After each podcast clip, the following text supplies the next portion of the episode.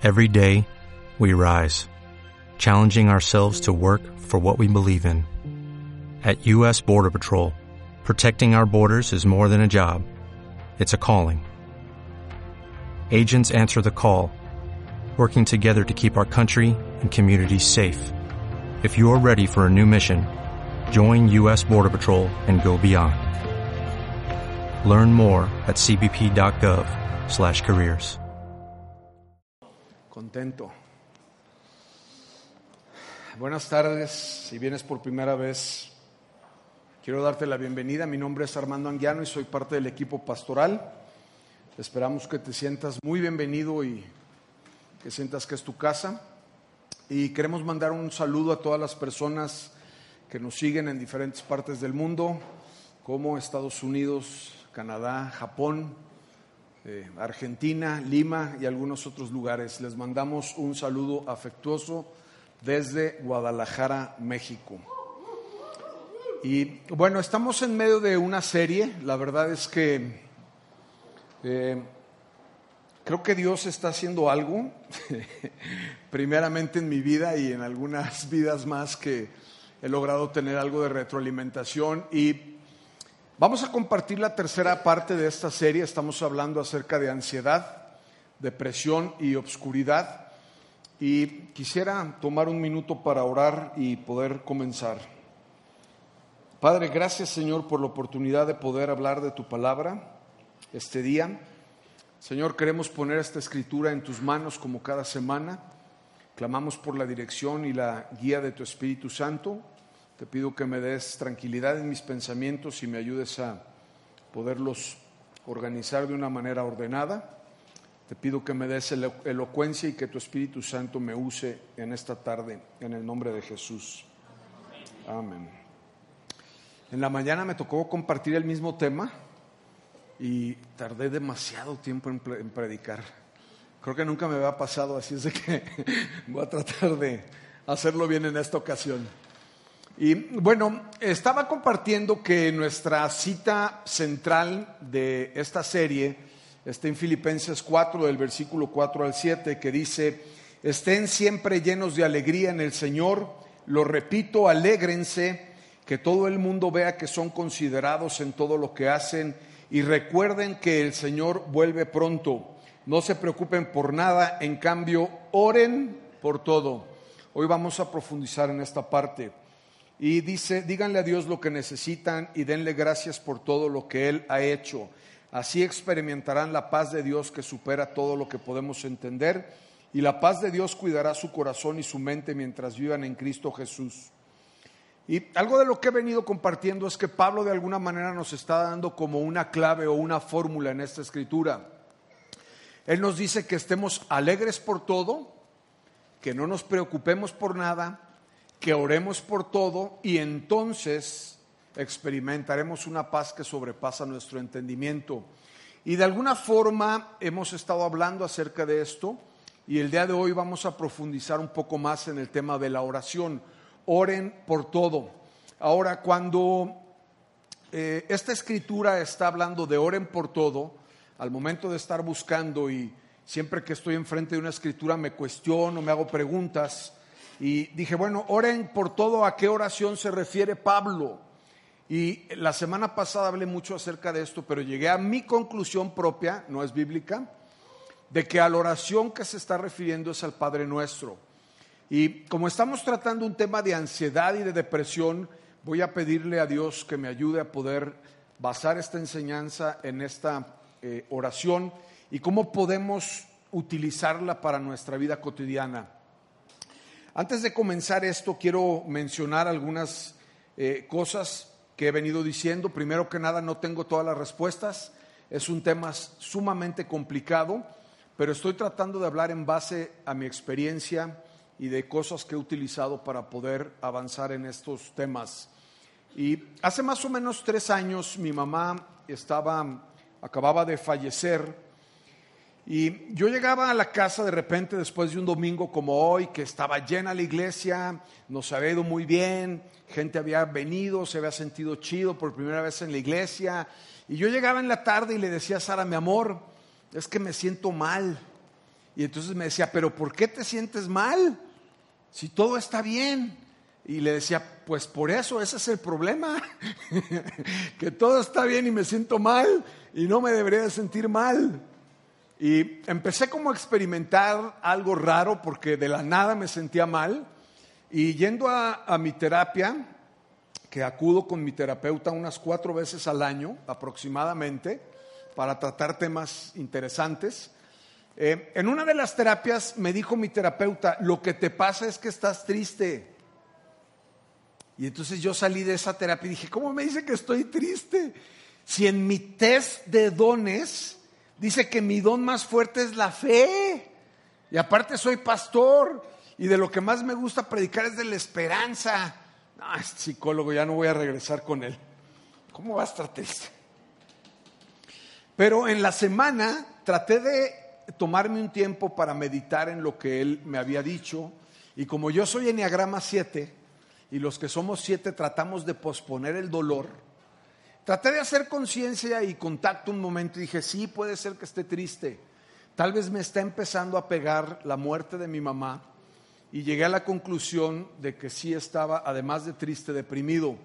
Y ha sido un proceso del cual he venido platicando en las otras eh, conferencias, pero eh, ese proceso comenzó hace más o menos tres años.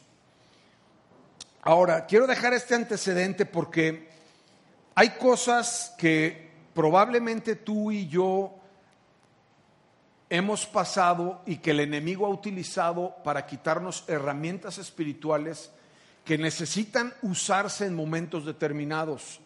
En mi caso personal, la oración es algo en donde yo he sufrido. Me ha costado trabajo por una experiencia previa, que no tiene nada de malo, pero es mi experiencia personal, en donde estuve en una iglesia en donde se me pedía que orara a las cinco y media de la mañana. Y la verdad, para ser honesto contigo, pues me levantaba tal vez como a las cuatro y media y a las cinco salía rumbo a la iglesia para llegar a orar a las cinco y media. Y cuando llegaba, llegaba enojado. Lo que menos quería era orar. Es como mi, mi cuñada Cristina, que comió tantos camarones que se convirtió alérgica al camarón. Y yo siempre que estamos de viaje con ella le digo, vamos a comer a, los camarones. Y entonces, así como para molestarla, ¿no?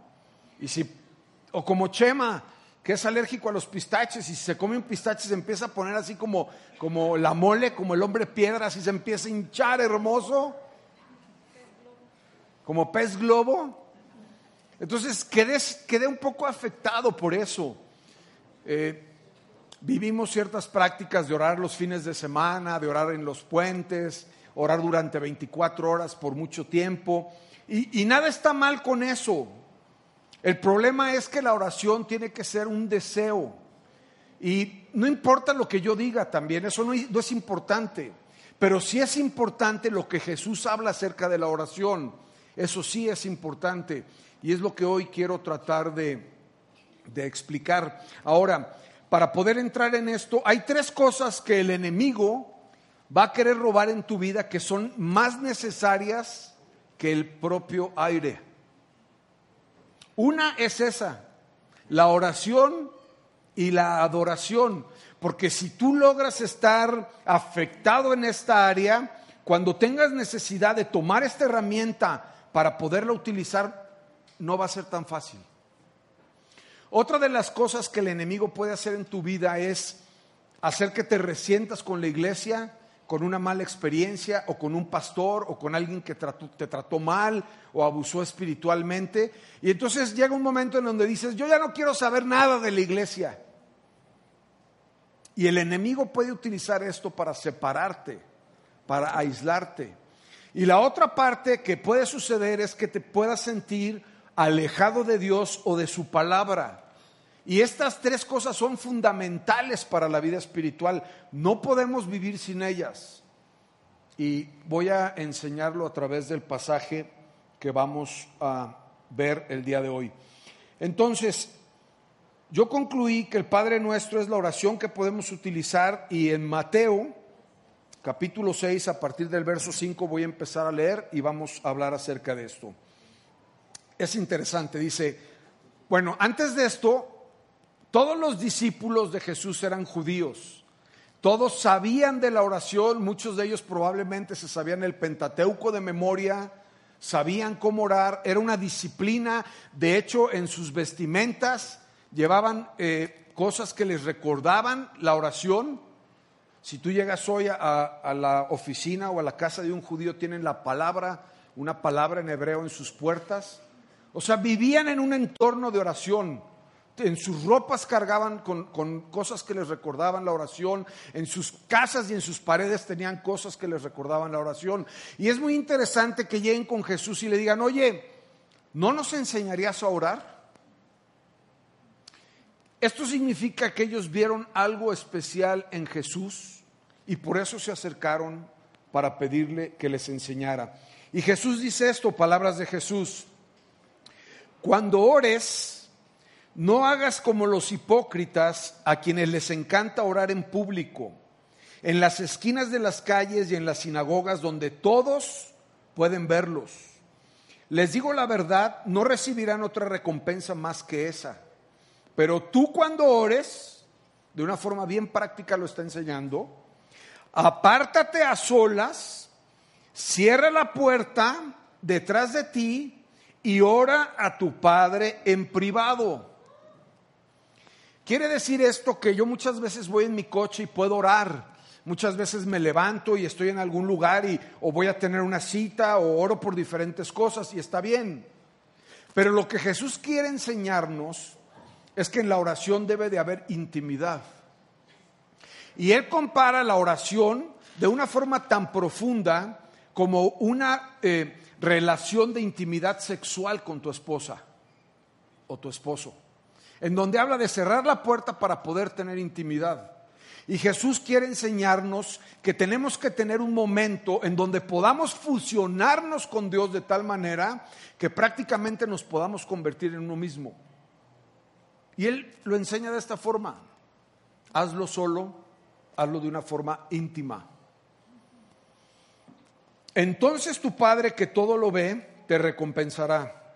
Cuando ores, no parlotees de manera interminable como lo hacen los seguidores de otras religiones. Piensan que en sus oraciones recibirán respuesta solo por repetir las mismas palabras una y otra vez. Y mi invitación es que esta mañana podamos leer con calma el Padre Nuestro y profundizar en lo que significa cada una de las partes. Piensan que en sus oraciones recibirán respuesta solo por repetir las mismas palabras unas y otra vez. No seas como ellos, porque tu Padre sabe exactamente lo que necesitas incluso antes de que se lo pidas. Ora de la siguiente manera. No voy a leer todo el Padre Nuestro, voy a ir enseñándolo sobre la marcha para ganar unos minutos. Estudié a tres teólogos que han hablado y han escrito mucho acerca del Padre Nuestro, Agustín, Calvino y Lutero. Y lo primero que el Padre nuestro nos enseña son estas palabras. Padre nuestro que estás en el cielo. Es interesante porque lo primero que Jesús les dijo es, ora tú solito, en privado, y cierra la puerta.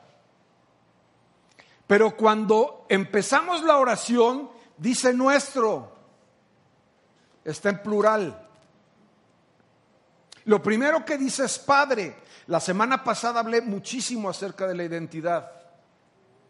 Cuando tú y yo oramos, cuando tenemos una situación de ansiedad, cuando tenemos depresión, cuando estamos pasando por momentos difíciles en nuestra vida, lo primero que la oración hace es hacernos conscientes de que hay alguien más que puede ayudarnos a controlar lo que tú y yo no podemos controlar y no solamente que hay alguien más, sino que además es nuestro papá, que es poderoso, que es ilimitado, que quiere lo mejor para nuestras vidas, que tiene grandes planes por delante, y entonces tú y yo nos posicionamos en nuestra esencia, en nuestra identidad como hijos, y nos podemos dirigir a papá.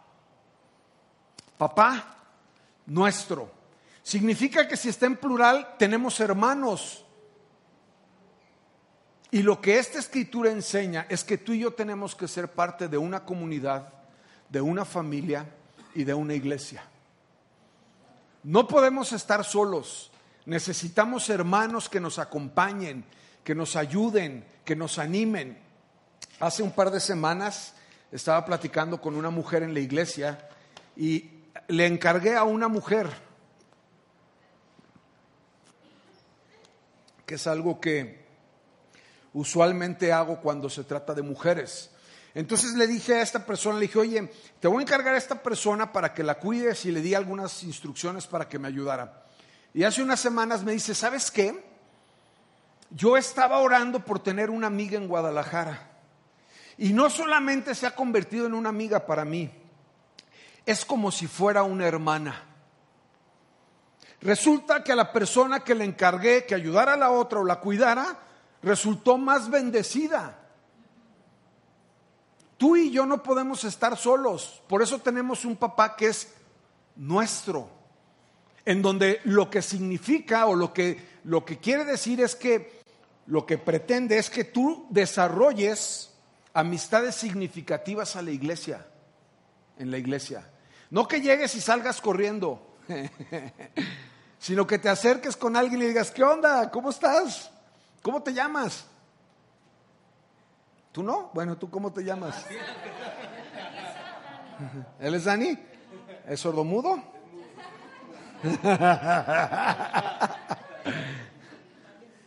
¿Y, sabes qué está chido también? Que podamos llegar a tener como conversaciones profundas. ¿Cómo te llamas? Daniel. Mucho gusto, yo soy Armando. En esta etapa de tu vida, ¿qué es lo que realmente es significativo para ti? Mi familia, mis hijos. ¿Hay algo que te preocupe? Pues realmente siempre serles suficiente como papá. Muy bien. Échale ganas, Dani, porque si no te las vas a ver conmigo. y podemos llegar con alguien en un, en un intercambio de un minuto, conocer más a esa persona. La otra vez me acerqué con una mujer, estaba con Sara y estábamos en, en una reunión de, corazón y visión. Y entonces sentí de Dios y le puse la mano en el hombro y le dije, Dios te ama. Y, Dios la tocó y, se soltó llorando. Y qué chido poder estar con alguien para poderlo abrazar o para poderle decir, necesito oración, no tengo con quién comer, no tengo amigos, nadie me invita al cine. Porque eso pretende ser una comunidad y una iglesia. En cada una de las oraciones y párrafos del Padre Nuestro al final oré y le dije a Dios, esta mañana le dije, ayúdame a tener una óptica para poder ver una frase que me ayude contra la ansiedad, el temor, la depresión. Y cuando me refiero al Padre Nuestro, la frase que tengo es, hay alguien más que está a mi favor y me ayuda en todo, un papá que no está limitado no estoy solo. No estás solo. No estás solo. Hay alguien más que es tu papá y que es ilimitado. Lo que sigue a continuación es que sea siempre santo tu nombre. Que sea santo tu nombre. O en Reina Valera, santificado sea tu nombre. Qué chistoso. O sea, ¿no es santo ya Dios? ¿Por qué tengo yo que decir que es santo?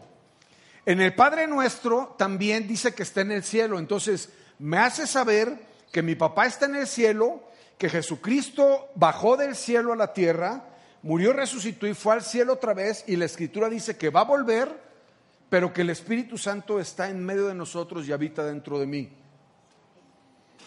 Y dice, santificado sea tu nombre. Si somos estrictamente honestos, no es necesario. Dios es santo. Lo que sucede en esta parte de la oración es que cuando tú y yo decimos que Dios es santo, que es grande, que es maravilloso, lo estamos adorando. Y tú y yo necesitamos desarrollar un hábito de adorar a Dios.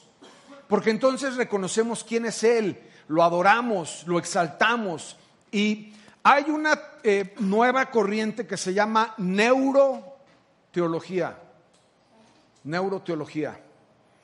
Y hay experimentos que hacen en donde personas les conectan el cerebro para poderlo estudiar y cuando pasan por procesos de adoración, sus cerebros son afectados positivamente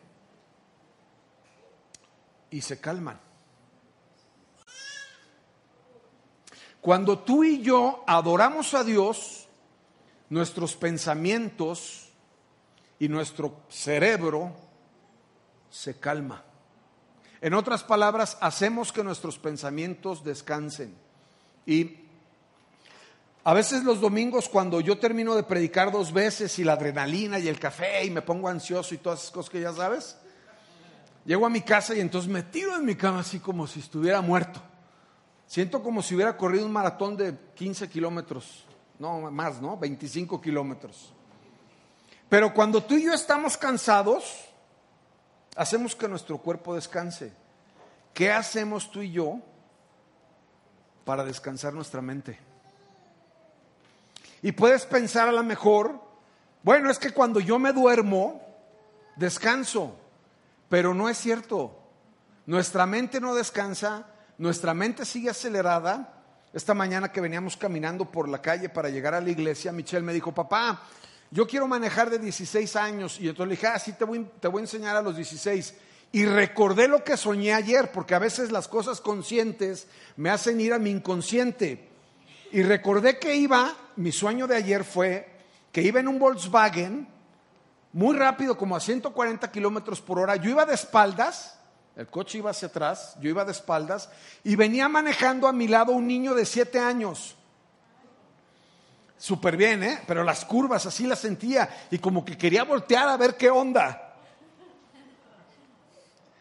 Entonces mi pregunta es, ¿tú crees que me desperté muy descansado?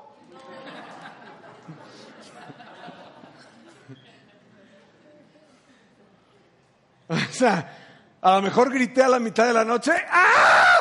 ¡Que alguien más maneje! O a lo mejor grité, ¡párate! ¡párate! y me acuerdo que quería voltear así. y luego decía, ¿cómo alcanza los, los pedales este niño de siete años? Y le cambiaba las velocidades, güerito.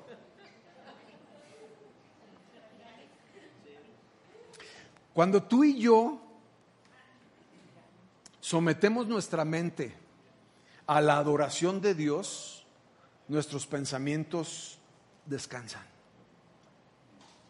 De otra forma, lo que sucede conmigo, que lo compartí en la mañana, es que muchas veces en mi forma de pensamiento, en mi caso, que no se para mi cabeza, nunca, Empiezo a pensar que tengo que trabajar porque tengo que ganar dinero, porque tengo que mantener a mi esposa y Sharon se va a casar y necesito hacerle una boda y necesito ir a ver al cliente porque si no me compra no sé qué voy a hacer y entonces no sé si voy a poder pagar la boda y además me imagino que también después se va a querer Armando, se va a querer casar y también Michelle y entonces necesito trabajar más y esforzarme porque no me alcanza. ¿Cuántos se sienten ansiosos?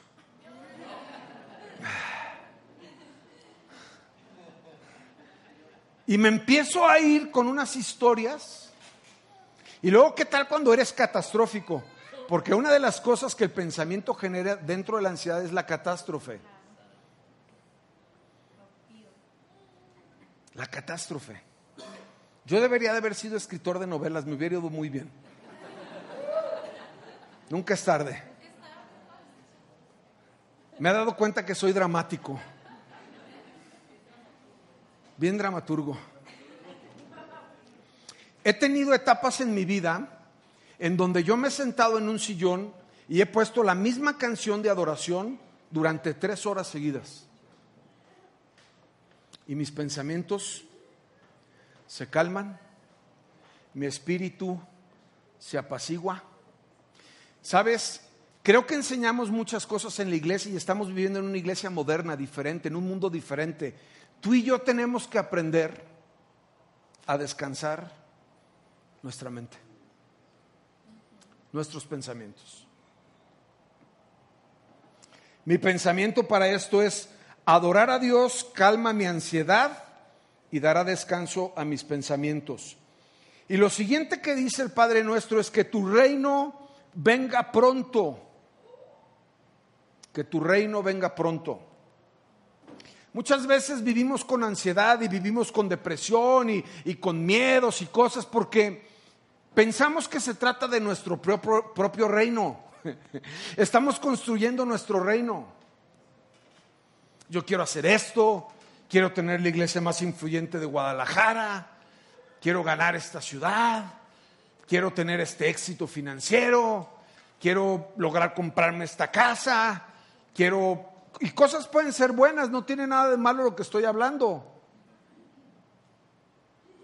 Pero no se trata de construir nuestro reino. Debemos recordar que máximo, si nos va muy bien como a mi suegra, vamos a vivir máximo 120 años aquí.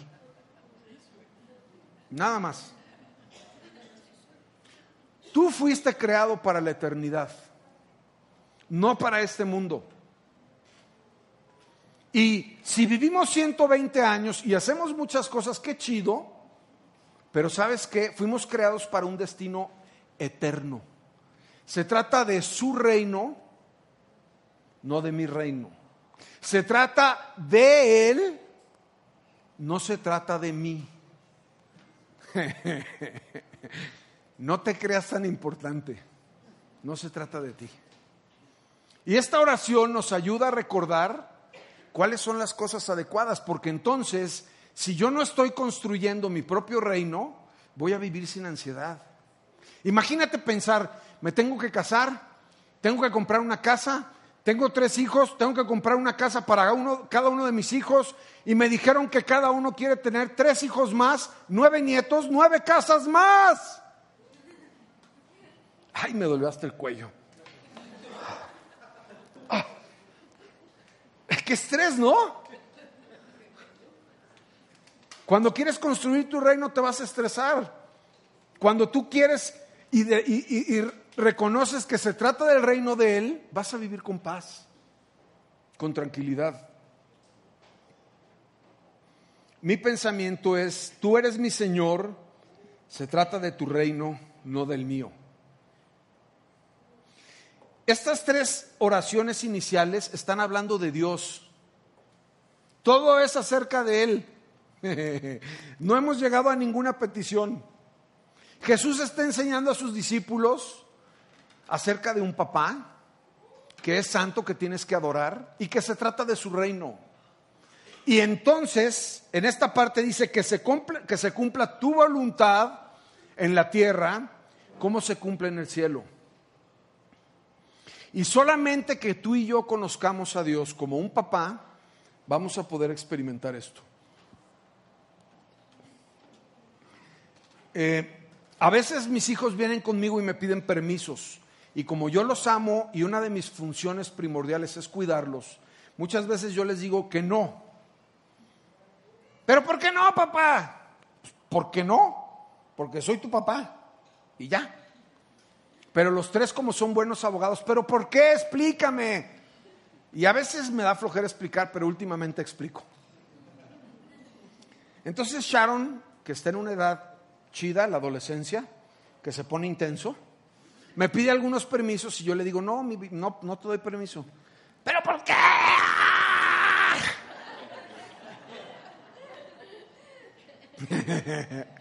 Entonces le explico por qué. Mira, por esto y esto y esto y esto y esto y esto. Y entonces ella en el 95% de las veces, 99% de las veces me dice, está bien papá. Y estaba orando esta mañana antes de la primera reunión y pensé en esto. Muchas veces Dios nos va a decir que no porque nos ama, pero el problema es que muchas veces no nos animamos a buscarlo en nuestro tiempo de oración y preguntarle por qué no. Porque Él es nuestro papá y estoy seguro que nos va a explicar por qué no. Y esto es increíble, porque entonces podemos ir y conocerlo más y entender mejor el propósito de Él para nuestra vida. Que se haga tu voluntad en la tierra y muchas veces yo me encuentro presentándole a Dios mi voluntad y le digo, Señor, bendice mis planes, quiero hacer esto, sueño con estas cosas, mira, bendice a mi familia, bendice a mis hijos y quiero que me acompañes. Hoy, ¿sabes qué? Queremos plantar 100 iglesias. Acompáñame para plantar las 100 iglesias. Bendíceme, Señor. Y tal vez la pregunta debería de ser al revés en mi oración. ¿Cuál es tu voluntad para mi vida, Señor? ¿Qué es lo que quieres que haga? ¿Qué es lo que deseas para mi familia? ¿Qué es lo que quieres para tu iglesia? Porque es tu reino y se trata de ti. Ah, qué diferente, ¿no? No viviría estresado. Se nos va la luz en la iglesia y nos estresamos. Porque pensamos que es nuestra iglesia y que no va a poder estar chido. ¿Cómo sabes si Dios no quiere hacer algo diferente y quiere que nos sentemos a platicar o a comer algo? ¿Es tu familia? ¿O es la familia que Dios entregó en tus manos para guiar? Y cuando tú y yo reconocemos su voluntad en nuestras vidas, aunque muchas veces es no, podemos vivir con plenitud y con felicidad, porque reconocemos que hay un papá que nos ama, que quiere lo mejor para nuestras vidas, aunque no lo entendamos. Cuando Sharon cumplió 13 años, le dije, ponte el vestido más elegante que tengas. Me la llevé a cenar al restaurante más elegante en Houston. Sigo pagando todavía los... Cuando llegó el postre, ¿quieren postre? Yo le dije a Sharon, y entendió que pedía uno y uno. Dijo, sí, tráenos dos, uno para él, otro para mí. Y uno para llevar. Esto iba a decir una cosa, pero siempre el Espíritu Santo contiene mis palabras. Estuvo padrísimo. Y toda la cena y las velas, así un lugar súper elegante. Yo iba, esa es la única vez que me puse un traje en Houston, bueno, dos veces. Ya me acordé de la otra, dos veces. Y estábamos cenando, Sharon tenía 13 años, yo tenía más de 13 años. Y le dije, Sharon, sabes que soy tu papá, ¿verdad? Y que te amo y que quiero lo mejor para tu vida. A partir de este momento en tu vida, tú y yo nos vamos a pelear algunas veces. Vas a querer alegar conmigo. Vas a entrar en una etapa en donde a lo mejor vas a pensar que estoy mal, que estoy loco y que no sé nada de la vida. Pero recuerda, siempre recuerda que te amo. Y la preparé para su adolescencia. Muchas veces Dios quiere hacer eso con nosotros, aunque no entendamos, porque nos ama, porque nos cuida. Y más adelante sigue la parte más importante, que es, danos hoy el pan de cada día. Y es bien interesante esto porque también está en plural. No dice, dame hoy, Señor, el pan de cada día. Y yo quisiera orar y decirle, Señor, dame el pan del día, del mes, del año y de toda mi vida. ¿Sabes que el 90% de las personas que se han sacado el premio mayor de la lotería terminan más pobres que antes de tenerlo? 90%. Porque pensaríamos, es que deja que me saque la lotería y ya. Y te sacas la lotería y terminas más pobre de como estabas antes. Me encanta esta parte. El pueblo salía a recoger el maná todos los días, porque Dios quería mostrarse como su proveedor y como un Dios de milagros todos los días. Chécate esta revelación, es increíble, no la dije en la mañana. Si tú y yo saliéramos por el maná y lloviera una vez a la semana, diríamos, Dios es bueno, es increíble. Pero si todos los días de nuestra vida podemos ver a Dios haciendo milagros y dándonos lo que necesitamos, todos los días podemos levantar nuestros ojos, alabarlo y decir, Dios es bueno y Dios hace milagros diario en mi vida. Dios quiere relacionarse todos los días, no nada más el lunes o el domingo. Y esto es muy poderoso. Si tú y yo solamente pedimos lo que necesitamos el día de hoy, créemelo, me lo digo a mí mismo, mucho de esto lo hice para mí, mí mismo vas a vivir con muchísimo menos, ansiedad. Mucho menos ansiedad. Porque yo soy bien futurista. De verdad me preocupo por mis nietos. Ni siquiera se ha casado Sharon. Michelle tiene 12 años. Ya la otra vez me la llevé ayer a comer y le pregunté cómo se van a llamar. Le dije, ¿le vas a poner a alguno de tus hijos Armando? Me dijo, no, papá. Bueno, ¿le vas a poner Michelle? Tampoco. Bueno, Sara. No, tampoco, papá. Y tiene 12 años. Y ya estoy preocupado por cómo se van a llamar mis nietos. ¿Eh? Espero que no sea Kevin.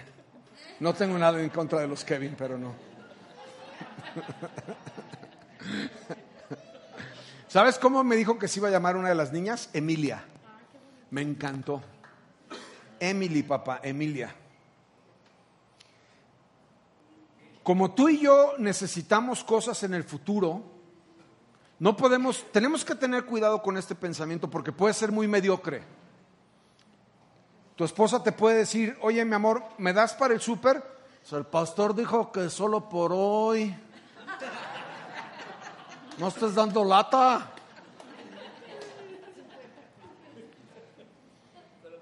Pero tenemos que vivir el día de hoy pidiéndole a Dios que, lo lo que nos dé lo que necesitamos y esforzarnos. Dame trabajo hoy para poder generar hoy, para poder gastar mañana. Pero no me voy a preocupar por dentro de un mes si voy a tener o no.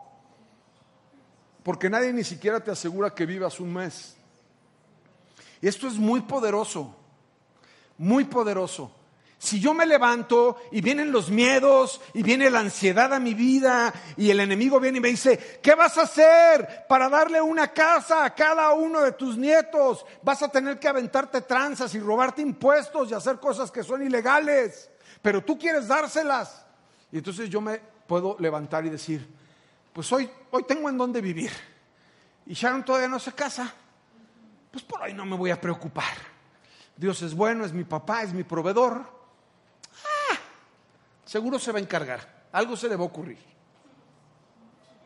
Porque la lucha está en mi pensamiento.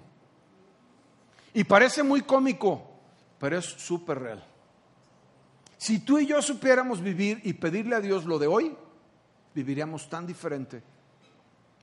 Cuando Lutero habla de la oración del hoy, está hablando de una equidad también, está hablando de poder vivir en una sociedad adecuada. ¿Por qué? Porque si todos tenemos nuestro pan el día de hoy, nadie necesita robar, ni necesita hacer dañar a nadie, ni necesita lastimar a otra persona.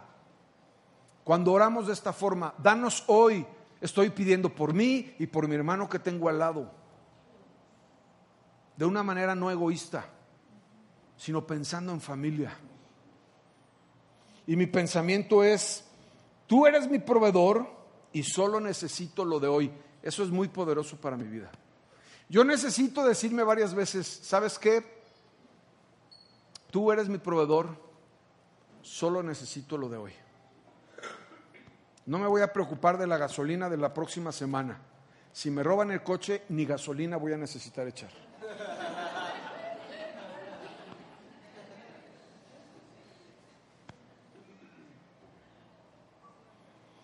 Perdona nuestros pecados así como hemos perdonado a los que pecan contra nosotros.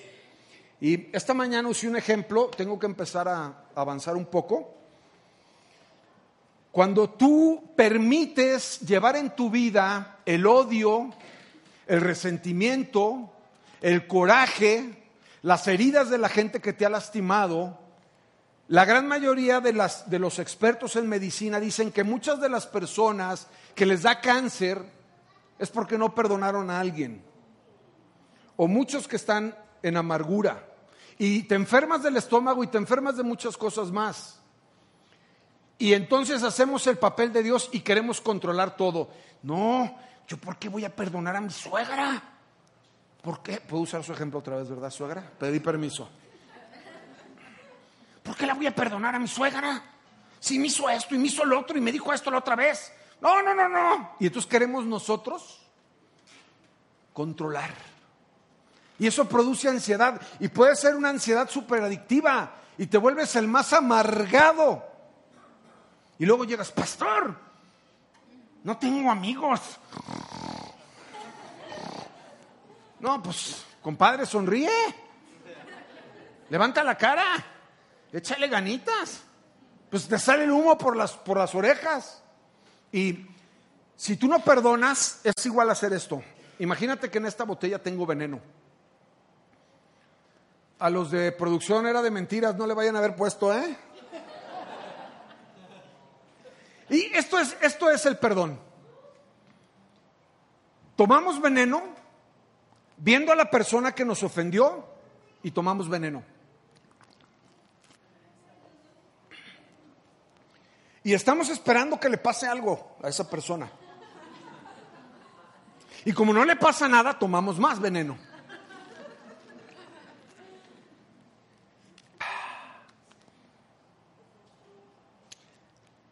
Si tú no logras perdonar a las personas, el único que va a salir afectado eres tú.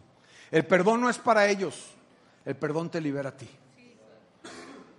Y eso te va a hacer que vivas bien, que no te deprimas, que no tengas ansiedad. Y te voy a decir algo más, si alguien fue injusto contigo, déjaselo a Dios porque tú has sido injusto con Dios y Él te perdonó. Tú y yo hemos sido injustos con Dios y Él nos perdonó. No permitas que cedamos ante la tentación. No permitas que cedamos ante la tentación. Y Calvino dice algo que me encantó, porque muchas veces yo pienso que cuando dice, no nos permitas caer en tentación, porque tengo una mente muy cochambrosa y muy enferma, pienso siempre como, no me dejes caer en un pecado sexual. Yo sé que ustedes son sanos y no piensan así. Pero Calvino hace una, una propuesta muy interesante. Él dice que la tentación son dos caminos. Un camino en donde está lo malo, en donde está el pecado, en donde está el dolor, el sufrimiento. Pero hay otro camino donde está la prosperidad, el éxito, el dinero, el reconocimiento. Y él dice que ambos dos son tentación. Y cuando tú le dices a Dios, no me dejes caer en tentación, lo que le estás diciendo es, cuídame a mí mismo de las cosas en las que soy débil. Cuídame de las cosas que me autodestruyen. La otra vez me dijo Sara, me dijo, mi amor, me dijo, eres un extraordinario marido. Te amo más que cualquier otra cosa en la vida. Pero creo que tienes un problema con tu teléfono como que lo usas mucho.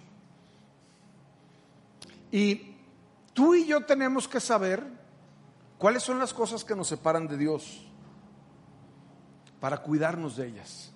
Y mi pensamiento en la ansiedad es, líbrame de todo lo que me destruye, quita de mí mi obsesión. Si tienes obsesión por el dinero, vas a vivir para el dinero, vas a hacer mucho dinero y te vas a morir. te vas a morir. Estábamos viendo ayer el documental de Bill Gates. Velo, por favor. Velo. Y hay un momento en el que Warren Buffett, que tiene 62 mil millones de dólares, se le ocurre la maravillosa idea de regalarle 31 mil millones de dólares a Bill Gates para que los utilice para transformar el mundo. Y tiene tres cosas que quiere hacer. Renovar la energía, quitar eh, todo el problema sanitario en el mundo, que se mueren muchos niños de diarrea, y el otro es erradicar la polio. ¿Qué onda con este cuate? Que tiene todo, pero está preocupado cómo puede transformar el mundo. No podemos vivir sin un propósito, recuérdalo, lo dije la semana pasada. Y al final dice, rescátanos del maligno rescátanos del maligno. En otras palabras, cuida mi mente y cuida mi corazón.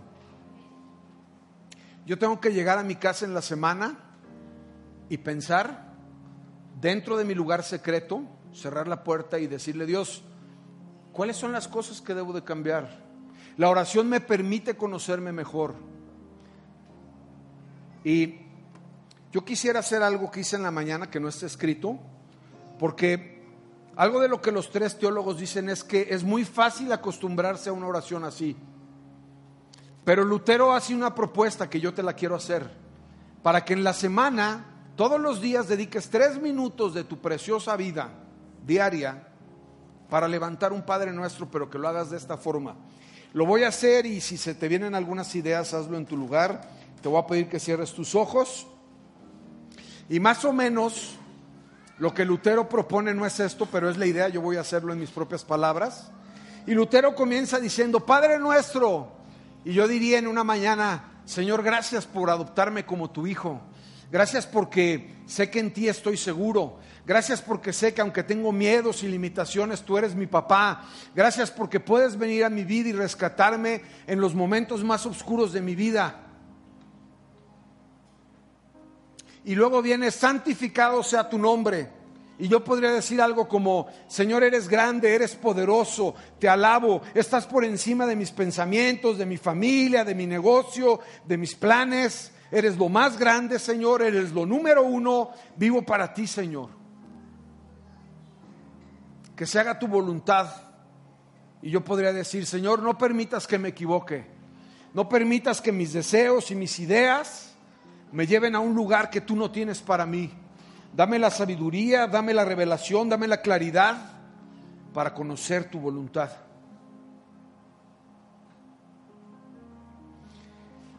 Danos hoy nuestro pan, Señor.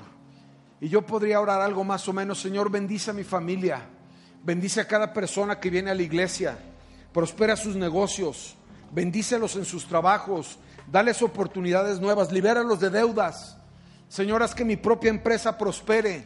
Oro por cada una de las personas que trabajan para mí. Que nunca nos haga falta nada, Señor.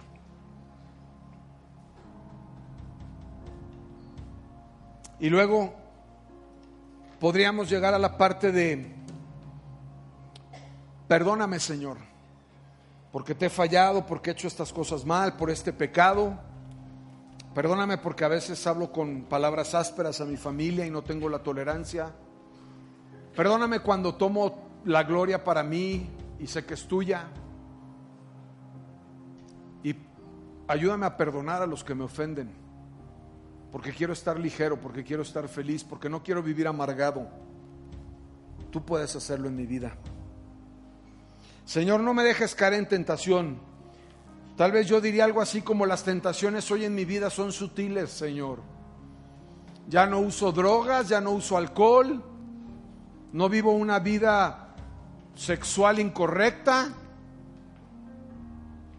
Pero puede ser, Señor, que haya ciertas tentaciones que necesite poner delante de ti. Tentaciones en el área de la comida, tal vez tentaciones con el teléfono, tal vez tentación de las redes sociales Ayúdame, Señor.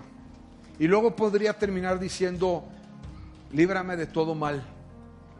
Renueva mi mente, quita los pensamientos que me estorban. Ayúdame. Y esa es mi propuesta para ti. Que todos los días dediques uno, dos o tres minutos para recitar el Padre nuestro y ser conscientes de quién está en control de nuestra vida. Escúchalo. Es una herramienta muy, muy poderosa para nuestros problemas de ansiedad, de depresión y oscuridad. Y quiero reconocer algo más antes de terminar. Platiqué en la primera sesión que cuando experimenté mi ataque de ansiedad, mandé a hablarle a Poncho y Poncho llegó a mi oficina y yo sentía que me estaba dando un ataque cardíaco. es una sensación muy gacha. Y Poncho me dijo que si oraba por mí. Y yo le dije, no, no eres por mí, llévame al hospital, apúrate. Ten esta herramienta en tus manos. Está a tu alcance y la puedes utilizar en todo tiempo y en todo momento. La oración puede disminuir la ansiedad y la depresión en tu vida de una forma milagrosa. Vamos a terminar adorando. Me excedí un poco y perdónenme, estaba un poco más largo de lo que calculé. Pero te quiero animar para que podamos terminar adorando a Dios y que el Espíritu Santo pueda hacer descansar tu mente, tus pensamientos y tu espíritu.